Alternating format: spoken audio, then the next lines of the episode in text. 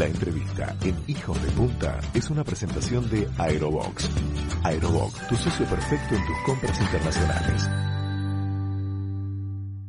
Cientos de miles de kilómetros recorridos para darle a conocer a los uruguayos los rincones más interesantes del mundo. Una mirada inteligente y respetuosa que valora las historias y las costumbres de cada cultura que contacta. Ya son 20 años de viajes y producción de contenido televisivo que suma. En un año en que solo hemos viajado con la imaginación, recibimos a uno de los uruguayos más viajeros, Chiqui, Manu y Raúl. Le damos la bienvenida a la mesa de Hijos de Punta a Sebastián Beltrame. ¿Cómo estás, Sebastián? ¿Qué tal? Buenas, buenas tardes, ¿no? Perdón, pero ya no sé en qué hora. bienvenido, Sebastián. Bienvenido. Y bienvenido a Uruguay, porque hace muy poquito que volviste. Sí, recién. Estoy empezando mi cuarentena. Ah, muy bien. Bueno, vamos a ir de atrás para adelante. ¿Qué te parece, Sebastián? Bueno, bueno como quieran. Le vamos a contar primero a la gente que nos escucha desde la Argentina y desde España que Uruguay es un país que tiene una tradición muy grande en la presencia en la televisión abierta de al menos un programa dedicado a recorrer el mundo de la mano de algún anfitrión. Le contábamos en el bloque anterior a la audiencia, en los 80 fue la historia de Julio Alonso y los viajes del 12, en los 90 de repente el periodo de Daniel Braná con pasaporte y como que desde los 2000 hasta ahora la figura sos vos. ¿Verdad? eh, bueno, no, no, no, no creo compararme con, con este, la trayectoria de las dos personas que nombraste antes, pero bueno, que sí he viajado bastante últimamente. Qué lindo. Sebastián, este, siempre la, la mirada tuya es una mirada que respeta mucho, una mirada que quiere mostrar lo mejor de los países que, que va visitando. ¿Cómo nació en vos este espíritu de recorrer el mundo con una mirada siempre constructiva? ¿Cuándo fueron tus primeros viajes? Eh, mis primeros viajes fueron desde el momento en que pude ahorrar eh, dinero con mis primeros trabajos y siempre me gustó viajar. Entonces, dinero que ahorraba me lo gastaba viajando. Bien. Y siempre me gustó la historia, siempre me gustó saber en el lugar donde estaba y por qué pasaban las cosas. Y siempre fui un poco pesado con los demás en el sentido de que me gusta contarles todo lo que pasaba, al punto de que a veces, bueno, eh, miro la cara de que me está escuchando y me doy cuenta de que tengo que dejar de hablar cuando se está aburriendo. Qué importante que en los grupos de viaje haya alguien que haga investigación, que aporte datos, enriquece mucho la experiencia. Por supuesto. Hay algunos que se quejan, pero... Eh, sí, bueno, sí, algunos se quejaban un poco y con razón porque estaban disfrutando y yo contándoles, por ejemplo, que estábamos frente a, no sé, este, a, determinado lugar histórico, ¿viste? Entonces, a veces las caras me decían todo y decía, Sebastián, callate. Y bueno, es así. Bueno, y vos, de la mano de esa curiosidad y de ese espíritu de, de, de enriquecerle a los demás la experiencia del viaje, eh, te fuiste volcando a preparar un contenido que se volvió televisivo. ¿Cómo fue ese pasaje? Bueno, la idea, siempre me gustó la fotografía, siempre saqué fotos, cuando pude tuve mi, mi propia cámara de video y la idea era aprovechar el viaje de arquitectura para mostrarlo y para contar todo lo que pasaba, porque me parece una cosa espectacular todos los lugares de la historia que íbamos a ver. Entonces propuse la idea en varios lugares, agencias de publicidad, canales de televisión, eh, que me dijeron que no, que no y que no. en ese orden. y entonces... Este, era una época en que la televisión era diferente, había muy pocas personas que estaban al aire, siempre las mismas, muy difícil eh, acceder. Bueno, yo no conocía a nadie, no, no, tenía historia en ese aspecto, ni con ningún medio, mi familia no tenía nada que ver tampoco con el tema, ni tenía amigos, entonces era, se tomó como algo, ¿quién es esta persona? ¿Qué hiciste? ¿Qué hijo de quién? O sea, no, no había manera, ¿no? Pero bueno, soy un poco terco, eh, madre gallega, abuelos vascos, y entonces decidí hacerlo igual. Eh, al principio del viaje averigüé qué máquina mínima se precisaba para salir en televisión, la compramos con mis compañeros de camioneta en Estados Unidos y ahí empezamos a filmar. En mitad del viaje mandamos una bolsa con cassette en esa época a Canal 10 porque uno de los mis amigos que viajaba conmigo conocía a alguien que conocía a alguien, entonces mandamos así un paquete, eh, creo que fue desde Hong Kong que nos fuimos ahí un correo y lo mandamos, y bueno, la respuesta fue, bueno, sigan grabando y después vemos, y bueno, a la vuelta empezamos a salir en un espacio adentro de un programa que se llamaba Canal X, salía como a las 12 o 1 de la mañana, eh, 15 minutos mostrando lo que era el viaje, nos cobraron por salir al aire. Ah, y bueno, así fue, así fue que, empecé en realidad. Eh, y después al tiempo, ese mismo programa me contrató como camarógrafo, básicamente hacía lo mismo, ¿no? Me iba solo al interior, producía el contenido, grababa, me grababa a mí mismo, contaba las historias, lo mismo que había hecho en el viaje de arquitectura, pero acá dentro de Uruguay. Y así fui aprendiendo, me gustaba mucho, eh, era la única posibilidad que tenía de aprender sobre ese tema, probaba muchas cosas distintas en cámara, algunas estaban buenas, otras no, pero para mí fue una experiencia impresionante, ¿no? Tener, tener eso a pesar de que no cobraba nada o, a veces que pagaba por salir, pero lo tomaba como un aprendizaje. Y ahí fue que arranqué, después de eso ya directamente presentamos una propuesta para tener un programa y fue aceptada y ahí fue que, que arrancó. Ahí fue que arrancó y cuando salimos al aire la primera vez con un programa entero del Uruguay, eh, anduvo muy bien porque era algo raro en ese aspecto, era algo raro porque los programas ya te digo eran como muy estructurados y el hecho de que llamaba la atención, que hoy es algo que a cualquiera se lo contás y decís, y, eso que tiene de raro, ¿no? Eh, la selfie. Eh, pero en ese momento hay que hay que tener en cuenta que no había celulares, no había smartphones. Mm. Eh, cuando me fui de viaje de arquitectura en el año 2001, yo trabajaba en Antel, yo era informático, trabajaba en Antel, estaba a cargo de la una parte de las redes informáticas de Antel, y por eso tenía un celular que era un ladrillo para trabajar, pero ni para asomo era un smartphone, ¿no? Entonces, ¿qué pasó? Lo que me había pasado era que en mis viajes personales antes de viaje de arquitectura, me había comprado una cámara de video y lo que grababa, eh, a veces daba vuelta a la cámara y le hablaba a la cámara para que cuando llegara a mi casa yo mismo viera, tuviera la información de lo, de lo que estaba pasando y no me olvidara. Perfecto. Ese método lo utilicé en el viaje de arquitectura para la misma razón, para que cuando llegara a ver los videos no me olvidara de lo que estaba pasando ahí. ¿Qué pasó? Cuando lo vieron los editores, en Canal 10 dijeron, qué raro esto, seguilo haciendo, porque está raro, pero, pero está bueno. Sin querer estabas creando un formato que ahora es casi que normal, ¿no? Qué curioso. Sí, fue, fue más por necesidad, ¿no? Porque además no tenía, imagínate que en el viaje, eh, los primeros 15 días creo que alguien me siguió el tren con el tema de la cámara y después dijeron, suerte, ¿no? Andá a cargar baterías, andá a etiquetar rollos y andá a ver lo que estás grabando yo no quiero saber nada con perder el tiempo. Y así fue, seguí solo. Entonces, eh, necesitaba, como no tenía camarógrafo, necesitaba grabar, necesitaba dar información, y así lo hacía, girando la cámara y hablando de la cámara. Y bueno, y quedó. Quedó y quedó eh, al punto que hasta hoy salgo a veces con camarógrafos, etcétera, y sin embargo sí, hablándole a la cámara porque a mí me resulta mucho más cómodo eh, yo no preparo los programas en el sentido de escribirlos. Yo leo mucho sobre el lugar donde voy a ir y mi método de trabajo es que tengo todo en la cabeza y a medida que van surgiendo situaciones cotidianas, dejo salir esa información en el momento para asociarla a lo que está pasando. Por ejemplo, me encuentro con un vendedor en la calle que vende choclo asado, estoy en Perú, me como el choclo asado y empiezo a contar cuántas variedades de maíz hay y por qué los incas utilizaban ese, esa producción, etcétera, etcétera. ¿no? Así salen las cosas, en, el método que tengo eh, es este. Entonces, eh, me sirve en el momento, cuando se me ocurre una idea, agarrar la cámara y hablarle. Ahora, qué lindo también Como sugerencia para la gente, cuando uno va a preparar un viaje, cargarse con mucha información, toda la que sea posible,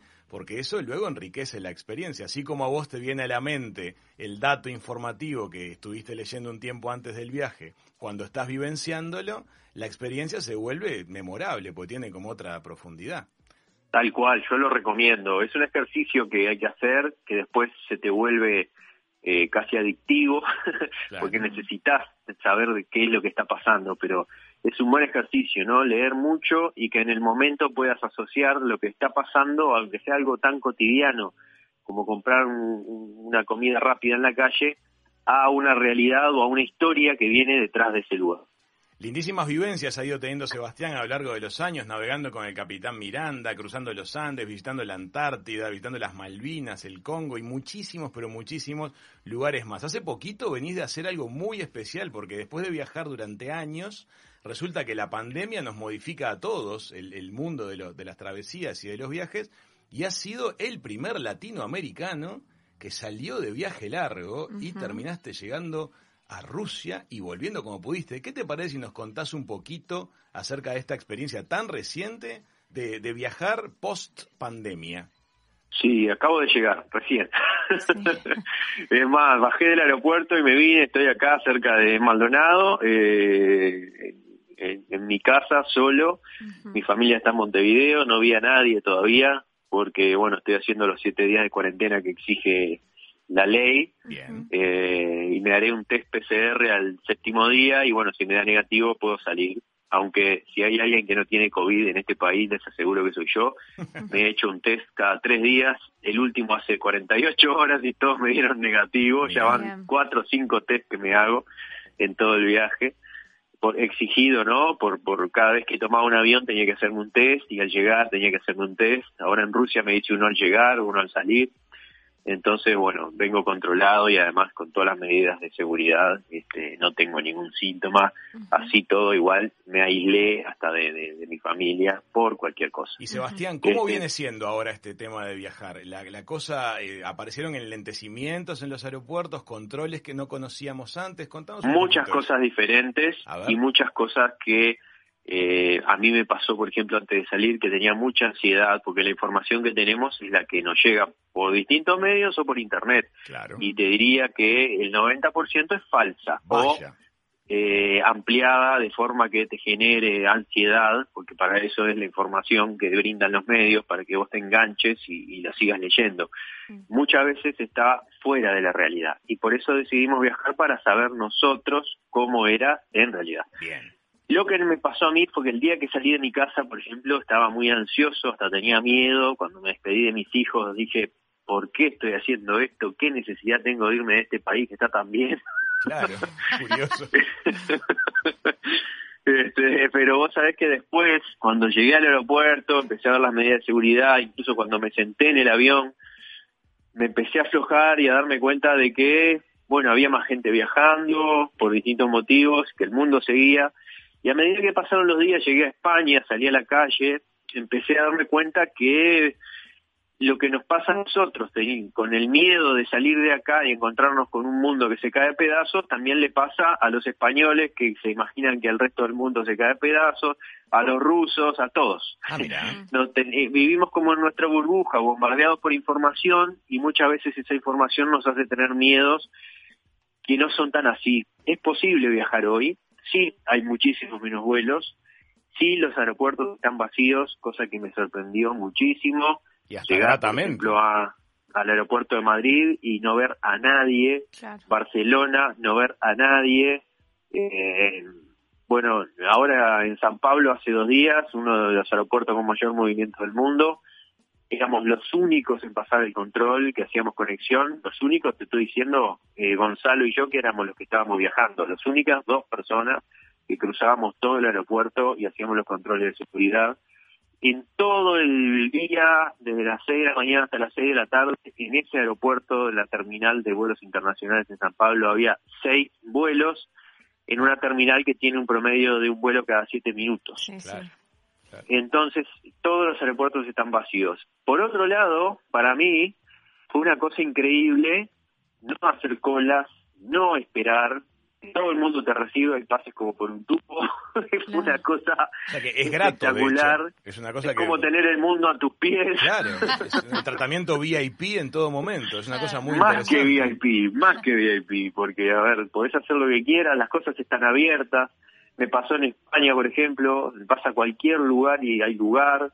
Vas a los museos, están abiertos. Muchos museos son gratis, antes los pagabas Fui a las casas de Gaudí, que las dos veces que había ido a la Pedrera me había sido prácticamente imposible entrar. Esta vez entré, no había nadie, fui, recorrí, hice todo lo que quise. Es un gran momento este, entonces para visitar, hacer turismo cultural con aeropuertos tranquilos y... Es una excelente oportunidad para disfrutar de los lugares en el mundo que son masivos, que es muy difícil llegar, es muy difícil reservar y hoy les puedo asegurar que yendo a cualquiera de esos lugares van a hacer, van a sentir que los lugares son suyos. Yo estuve parado en el Museo Thyssen en, en, en, Barcelona, en Madrid, perdón, eh, frente a obras de Picasso, Van Gogh, Renoir, Gauguin, las horas que quise a 20 centímetros del cuadro, sin que nadie me empujara, sin tener que pelearme con un un asiático para sacar la mano por arriba para sacarle una foto al cuadro.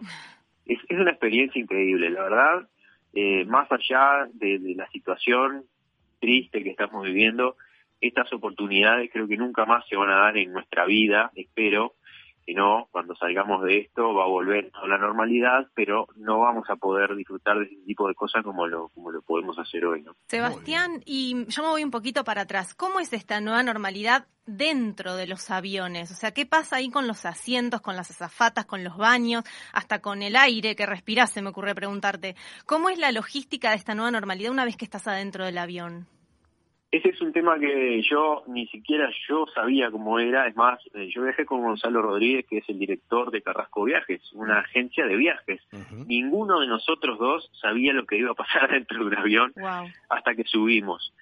Lo que pasa es que hay medidas de seguridad como que hay que usar tapabocas todo el tiempo, como que te dan una toallita desinfectante y te, dicen que la tenés que usar, desinfectante, no como antes una toallita común. Claro. Eh, no te podés parar en los pasillos como antes para caminar por ahí, no podés hacer cola en el baño como antes, que había 20 personas cuando querías ir al baño, solamente los, te dejan pararte cuando está la luz verde y de a uno.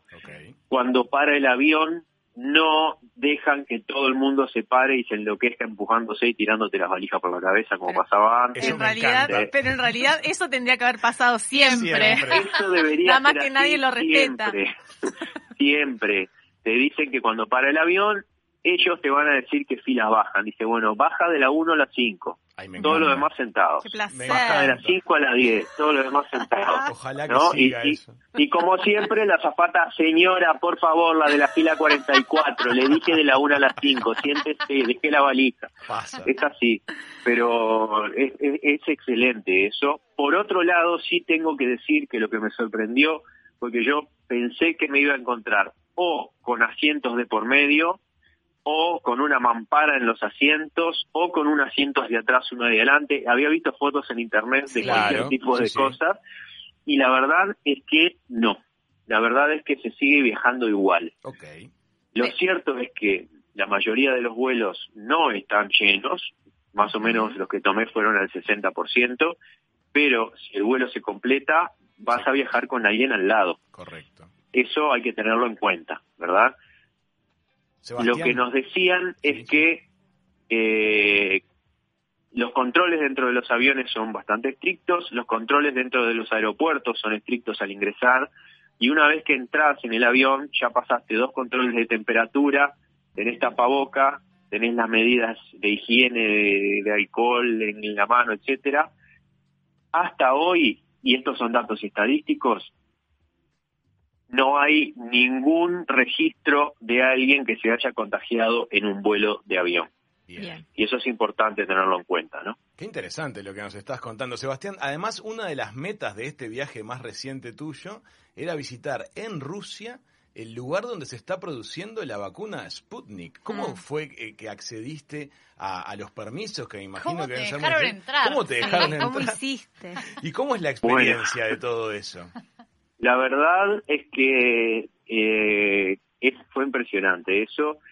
eh, te voy a decir que no solamente somos los primeros dos y únicos latinoamericanos en entrar a Rusia hoy, porque está cerrada la frontera rusa, sino que además fuimos los únicos dos extranjeros no rusos que entraron hasta hoy, que entraron y por mucho tiempo lo va a hacer, siguen siendo así, que entraron a los laboratorios y a la fábrica que produce la vacuna. ¿Y vivieron para contarlo?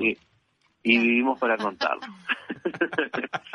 eso, eso fue, bueno, todo empezó porque Gonzalo, dueño de la agencia, hace un tiempo me dijo, ¿qué te parece si hacemos un viaje a España, aprovechando que Uruguay es el único país de América que puede volar a España y al espacio Schengen, o sea, la, básicamente a la comunidad europea, sin restricciones, al vuelo directo Montevideo-Madrid, si no te piden test PCR, no te piden cuarentena al llegar.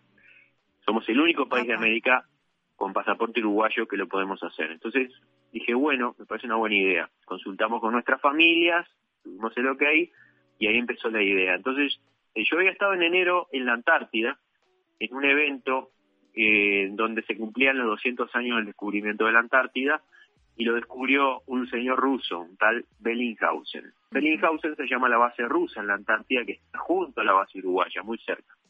Hay muy buena relación entre las dos bases y fui invitado por una delegación rusa a viajar con ellos para grabar ese evento.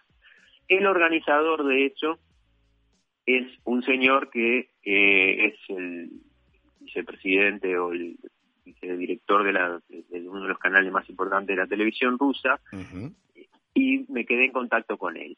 Cuando voy a ir a España, lo llamo y le digo, mira, voy a ir a España, ¿hay interés?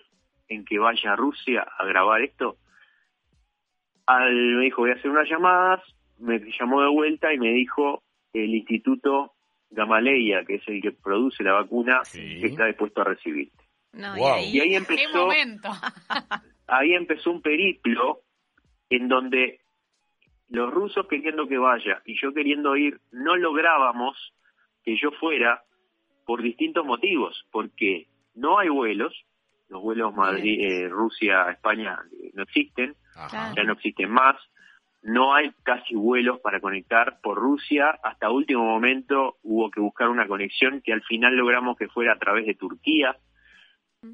Y hay otro tema, aunque los uruguayos no precisamos pasaporte para entrar a Rusia, en este caso sí tuve que tener un visado especial porque la frontera rusa está cerrada para todo el mundo. Entonces, hubo, que gestionar muchos permisos y la invitación terminó viniendo directamente del viceministro ruso, viceprimer ministro ruso, o sea, Putin número dos. El número dos fue el que me invitó. Mira A pesar de eso, cuando vamos a embarcar en eh, Estambul, en el avión hacia Moscú, no nos dejan subir empiezan a sacarnos fotos a todos nuestros papeles, pasaportes, visados, carnet de prensa que nos habían hecho los rusos, etcétera, y mandar a Moscú. Y de Moscú no llegaba la confirmación del vuelo, el avión lleno, nosotros afuera, el avión por irse, nosotros en un aeropuerto de Estambul totalmente vacío y sin vuelos, Nuestros pasaportes no los teníamos, nos los habían sacado los turcos y nos miramos y dijimos, ¿qué pasa si se va el avión? Sin pasaporte, en tránsito, sin posibilidad de entrar a Turquía porque está cerrado el país, sin vuelos para viajar a ningún lado. ¿Qué hacemos acá? Claro. Y hacías una película como Tom Hanks, como dice el chiquito. pero era tal cual, solo que Tom Hanks tenía la terminal abierta y podía comerse una hamburguesa de McDonald's. Nosotros no. no. Qué tremendo. Sebastián, y en al este... fin, perdón. Sí. En este viaje nos llaman, llaman al último momento, subimos al avión. Cuando llegamos a Moscú, baja todos, llegamos doce y media de la noche, baja todos, pasan todos nosotros vamos quedando para atrás, para atrás, para atrás, para atrás. El hago corta, nos dicen pasen por acá, esperen.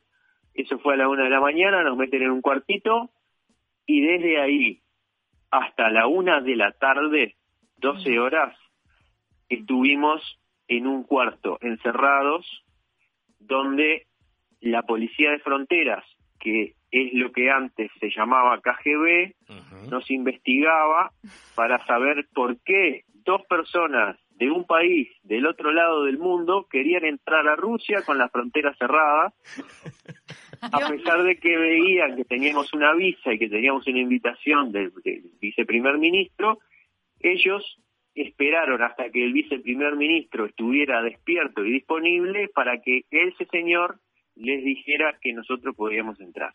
12 horas. Bienvenidos sean ustedes, amigos, a, Rusia. Por favor. Invitados por el primer, por el viceministro. Bueno, Sebastián, después Desde el momento después que pasamos esa frontera, se abrió un mundo paralelo, eh, autos último modelo, chofer, eh, todas las puertas abiertas, eh, y de ahí en más, todo lo que quisimos lo pudimos hacer. Pero realmente ahí nos dimos cuenta de que los controles son muy estrictos.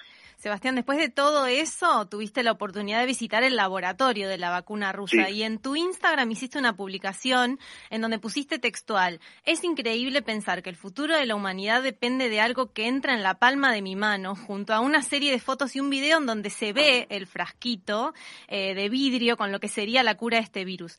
¿Qué te imaginabas de ese momento? ¿Cómo lo viviste? O sea, te haría un millón de preguntas. Pero digo, ¿cómo fue tener un simple frasquito en la mano?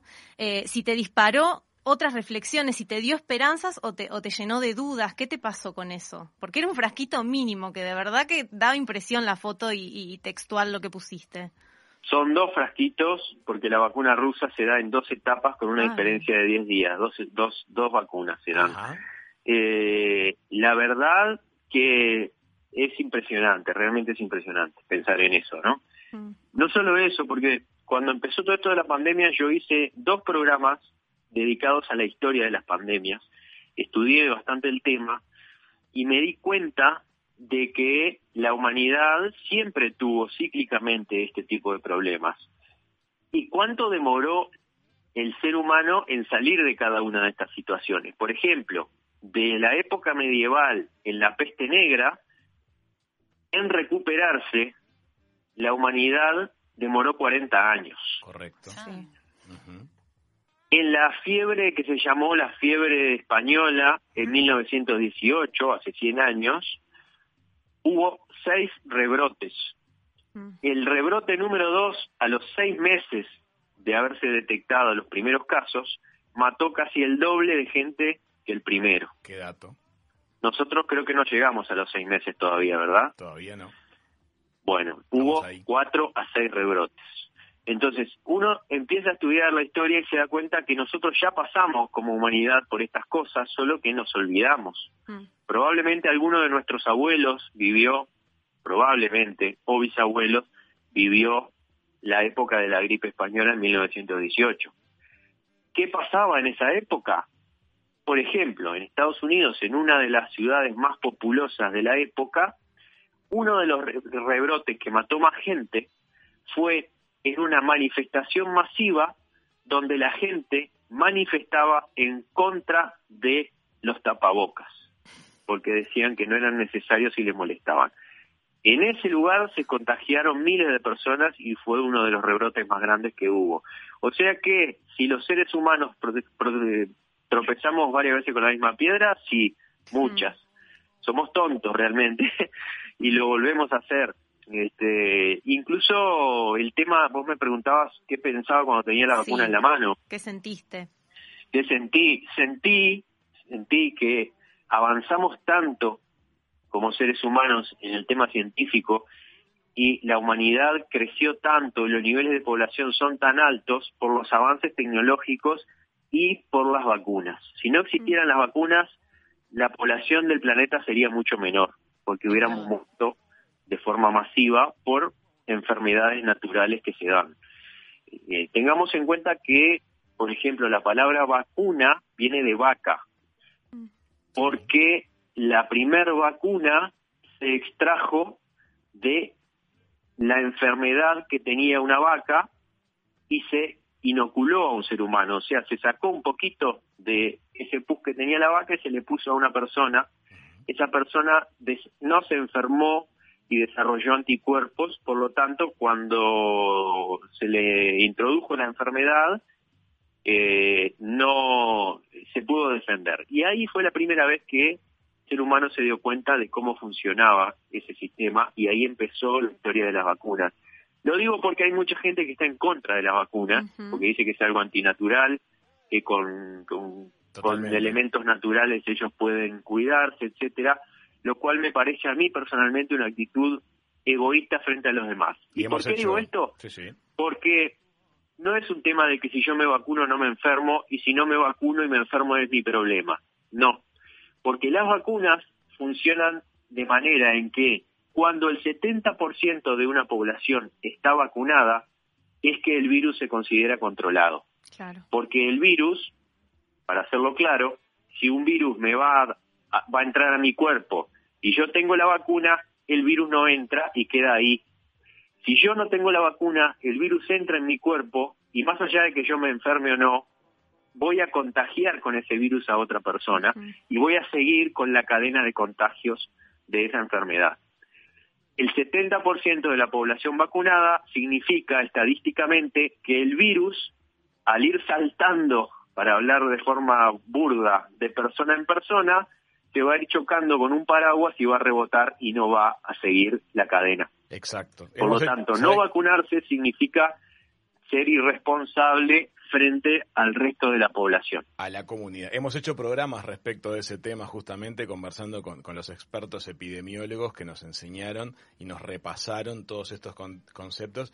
La oportunidad que tuviste vos de tener en tus manos, la que se supone que es uno de los proyectos de vacuna más avanzados que hay hoy para COVID, ha de haber sido una experiencia increíble. También de alguna manera es bueno recordar cómo los viajes y la historia nos permiten, si los tenemos presentes y si los, si los, si los vivenciamos adecuadamente, equivocarnos menos en las cosas que ya nos hemos equivocado en el pasado. Y eso es lo que vos venís haciendo desde hace tantos años, haciendo programas de viajes, pero a la vez programas de cultura, programas respetuosos que tratan de sumarle a la opinión pública elementos de valor. Sebastián, te queremos agradecer muchísimo el ratito que compartiste con nosotros durante tu cuarentena en el inicio de la tarde de Hijos de Punta. Muchas gracias a ustedes y la verdad es que el haber estado ahí, haber hablado con los científicos, haber visto cómo se hacen las cosas, eh, te deja pensando eh, y sobre todo te deja pensando, yo estoy haciendo algún, últimamente unos, unas salidas en vivo en Instagram, cosa que no había hecho nunca, pero bueno, empecé a hacer porque había tantas preguntas que me hacían las personas que quería contarlas desde el momento. Y te deja pensando que todos los datos y información que recibimos, y muchas veces el partido que tomamos nosotros frente a una realidad, ¿no? Que a veces embanderamos y decimos, esto es así, yo no estoy de acuerdo con lo que vos decís, y estás tomando una decisión en base a información que no sabes ni siquiera de dónde sale. Porque a veces lo, lo que te muestran los medios de comunicación son noticias que levantan de otro lado y de otro lado y de otro lado, y no se sabe quién comenzó con esa historia. Por ejemplo, el tema de que los rusos, te pongo un ejemplo nomás que yo vi ahí. hay un circuló hace tiempo una noticia de que los rusos habían robado la vacuna a, los ingleses, ¿no? Por eso la habían desarrollado tan rápido. Pero estando allá en la fábrica, me entero de que la fábrica rusa que produce la vacuna rusa también produce la vacuna de AstraZeneca, de Oxford, ah, en Rusia. O sea, tienen un acuerdo los laboratorios AstraZeneca con la fábrica rusa para producir, y están hoy produciendo las dos vacunas. Entonces yo les pregunté, pero ¿es, verdad esto? ¿Cómo, ¿Cómo me puedo estar enterando yo de esto acá y que en mi país no haya llegado? Y los rusos me decían, pero eso es información pública. No te puedo información pública para ustedes, a nosotros no nos llega esto. Qué curioso. Y, y, y, por qué entonces se dice que los rusos la robaron? Mira, eh, hay muchos intereses en el mundo alrededor de esto. Eh, nosotros como científicos no nos interesa el país, no nos interesa nada. Lo único que nos interesa, tenemos contacto con científicos de otro país, lo único que nos interesa es desarrollar una cura. Ahora, lo que se pueda decir por ahí son presiones de distintos actores que tiran información, a veces falsa, como para forzar a la opinión pública hacia determinado lugar. Por eso la idea nuestra del viaje era viajar para ver realmente lo que estaba pasando. Y la verdad que estar ahí, enterarse, por ejemplo, de eso, es algo increíble, ¿no? Es algo que nunca te vas a enterar si no estás en el lugar. Sebastián, este, este, este, este producto, este producto que se está generando, ¿cuándo va a haber aire? ¿Cuándo va a estar siendo difundido? Mira, yo acabo de llegar. Todo esto recién está yendo a edición. Calculo que nos va a llevar dos semanas para el primer capítulo, van a ser cuatro capítulos. Okay. Eh, así que calculo que en dos semanas lo vamos a tener al aire. Buenísimo, vamos a estar contándole a la gente apenas tengamos fecha para el estreno para que puedan ver esto tan interesante que estuviste este, preparando. Y también le invitamos a la gente a que visite en YouTube y en los espacios propios de Sebastián todo lo que ha ido haciendo a lo largo de los años, porque hay contenidos muy, pero muy interesantes. Sebastián, muchas gracias por estar con nosotros. Los espero, por ejemplo, hoy vamos a hacer un vivo, creo que es a las 8 de la noche eh, por Instagram. La cuenta es arroba Eva Beltrame. Este, y ahí, justamente el vivo de hoy es para, como, estoy acá en Uruguay ya con tiempo, que me hagan todas las preguntas que quieran sobre viaje, vacunas, etcétera. Y una cosa que, que, sí les quiero contar, que, es una gran pregunta que todo el mundo hace, ¿qué pasa con la vacuna? ¿Funciona? ¿Existe? La realidad es que ya están vacunando en Rusia. Hace 10 días que empezaron a vacunar, ya van miles de personas vacunadas, y lo sé porque una de las personas con las que tuve contacto habían ido el día anterior a su oficina a vacunarlo. Entonces la, la vacuna ya se está, eh, no solamente pasó las pruebas eh, de laboratorio, sino que ya la están, eh, ya están vacunando a los rusos. ¿Y no te vacunaron? Mira, no, mira, para empezar, yo estuve solo cinco días en Rusia, la vacuna tiene dos dosis con un plazo ah, de 10 días cada uno, por lo tanto era imposible que me vacunara. Eh, y además era imposible que me dieran un frasco para que me trajera acá atravesando todos los aeropuertos. Pero sí te la darías. Sin duda. Si, si la vacuna llega acá, me la daría, por supuesto. Yo tengo todas las vacunas previdas y por haber, y si sale una vacuna nueva, por supuesto que me la voy a dar. Excelente. Sebastián, muchísimas gracias por este rato con nosotros. Muchas gracias a ustedes. Amigas, amigos, Sebastián Beltrán, uno de los uruguayos más viajeros de los últimos años, ha pasado por la mesa de Hijos de Punta. Ya volvemos. La entrevista en Hijos de Punta fue una presentación de Aerobox. Aerobox, tu socio perfecto en tus compras internacionales.